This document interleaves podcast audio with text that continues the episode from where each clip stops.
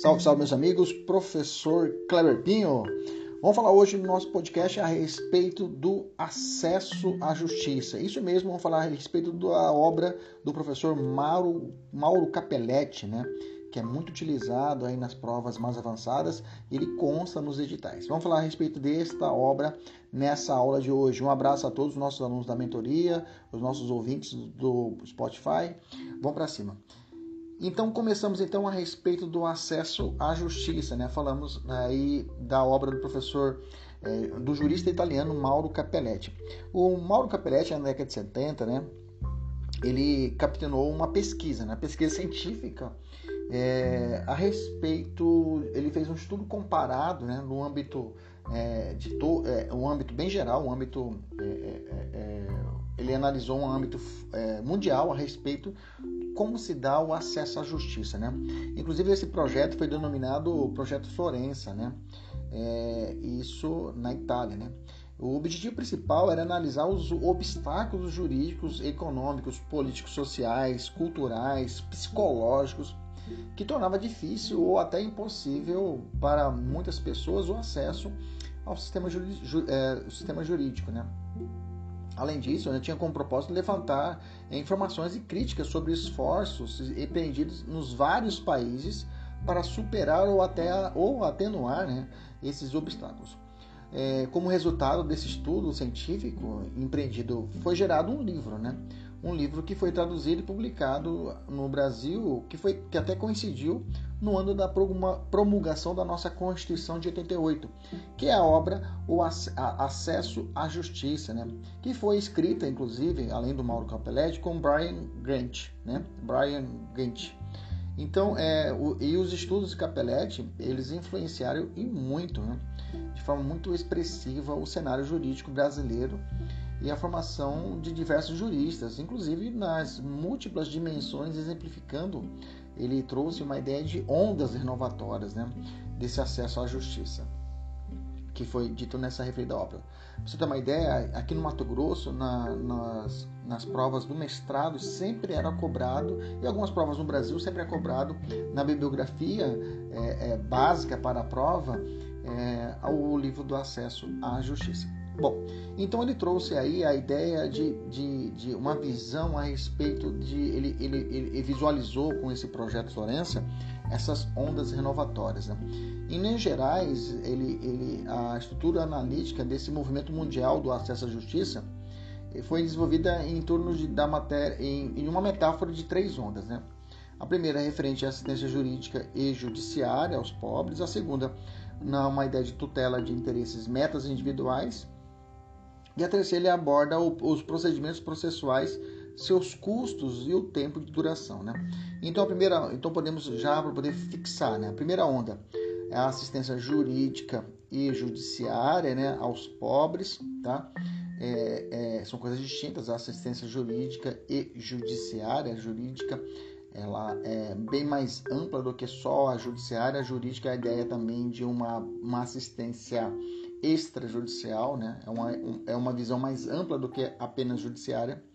É, no Brasil, inclusive, a primeira onda renovatória do acesso à justiça ganhou consistência com a entrada da Lei 1060 de 50, de 1950, é, que faz a respeito do, da, da, da, justiça gratuita. Né? É, e mais de 40 anos após a instituição da Defensoria Pública da União, do Distrito Federal e dos territórios por meio da Lei Complementar 80 de, de, de janeiro de 94, né? Então tivemos aí essa primeira essa primeira feição no Brasil com esses marcos, né? Com essa lei que vai tratar da justiça gratuita e a instituição da Defensoria Pública aí é, é, com a emenda constitucional é, da Lei Complementar 80 de 94.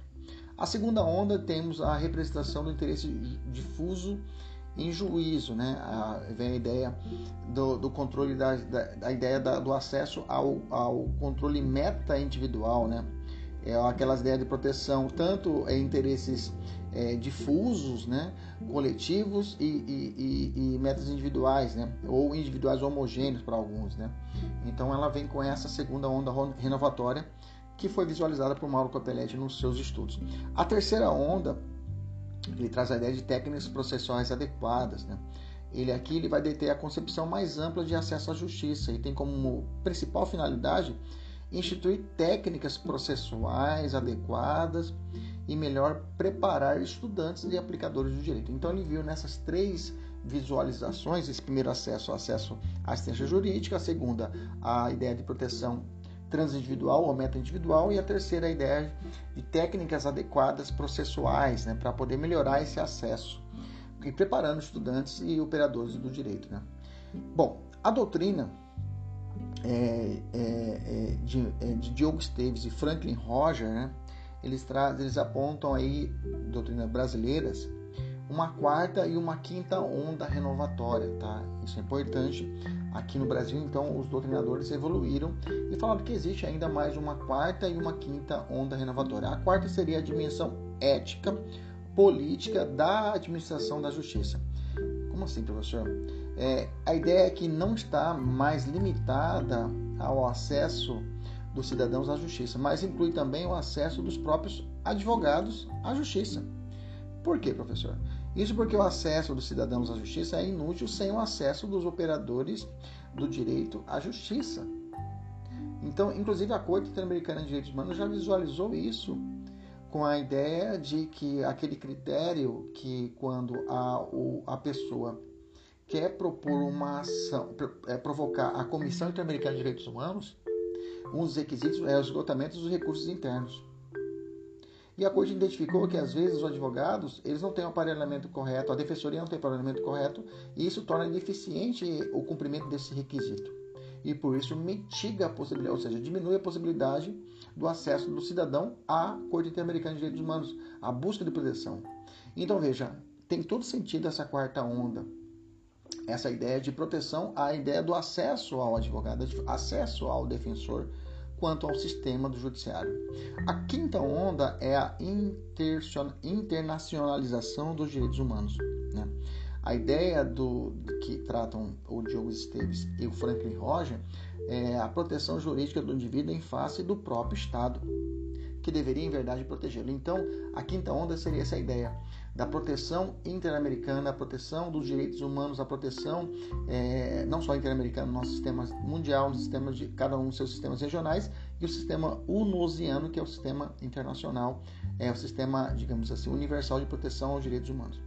Ok? Então são essas cinco ondas é, visualizadas. Vamos, vamos revisar. Primeira onda, assistência jurídica aos pobres, jurídica e judiciária. Dois, defesa de proteção, proteção métodos individuais, aos direitos métodos individuais. 3. Técnicas processuais adequadas. E para o Brasil, para a doutrina brasileira, mais duas. A quarta, dimensão ética e política da administração da justiça, ou seja, acesso ao advogado, ao defensor, ao aparelho judiciário. E a última, a internacionalização dos direitos humanos. Beleza? Quando que a primeira onda, como eu falei, quando a primeira onda se deu aqui no Brasil, já ficou repetido, né? Com a lei é, 1060 de, de, de 1950, que foi para vocês, e a própria propositura da Defensoria Pública, essa, essa, informação que ficou repetida. Né? E nos dias atuais, esse acesso à assistência judiciária está estampado em qual dispositivo? Na nossa Constituição Federal, o acesso à justiça, a assistência jurídica integral e gratuita, ela vem proposta no inciso 74 do artigo 5 tá? No artigo 5 inciso 74, que vai consagrar inclusive a Defensoria Pública como instituição essencial à função judicial do Estado e, por ser uma garantia institucional, não pode ser suprimida do ordenamento jurídico e ela é responsável por essa missão de ofertar essa assistência jurídica integral e gratuita. Beleza? Mas existem alguns modelos de prestação ao acesso à justiça alguns, alguns modelos que nós precisamos estudar, mas vamos deixar isso para um próximo podcast. Vamos falar a respeito dos modelos de prestação do acesso à justiça. Vamos falar sobre os modelos judicário, pro bono, sistema híbrido, modelo socialista e salário de staff model, ok? Que é adotado pelo Brasil. Até a próxima. Tchau, tchau.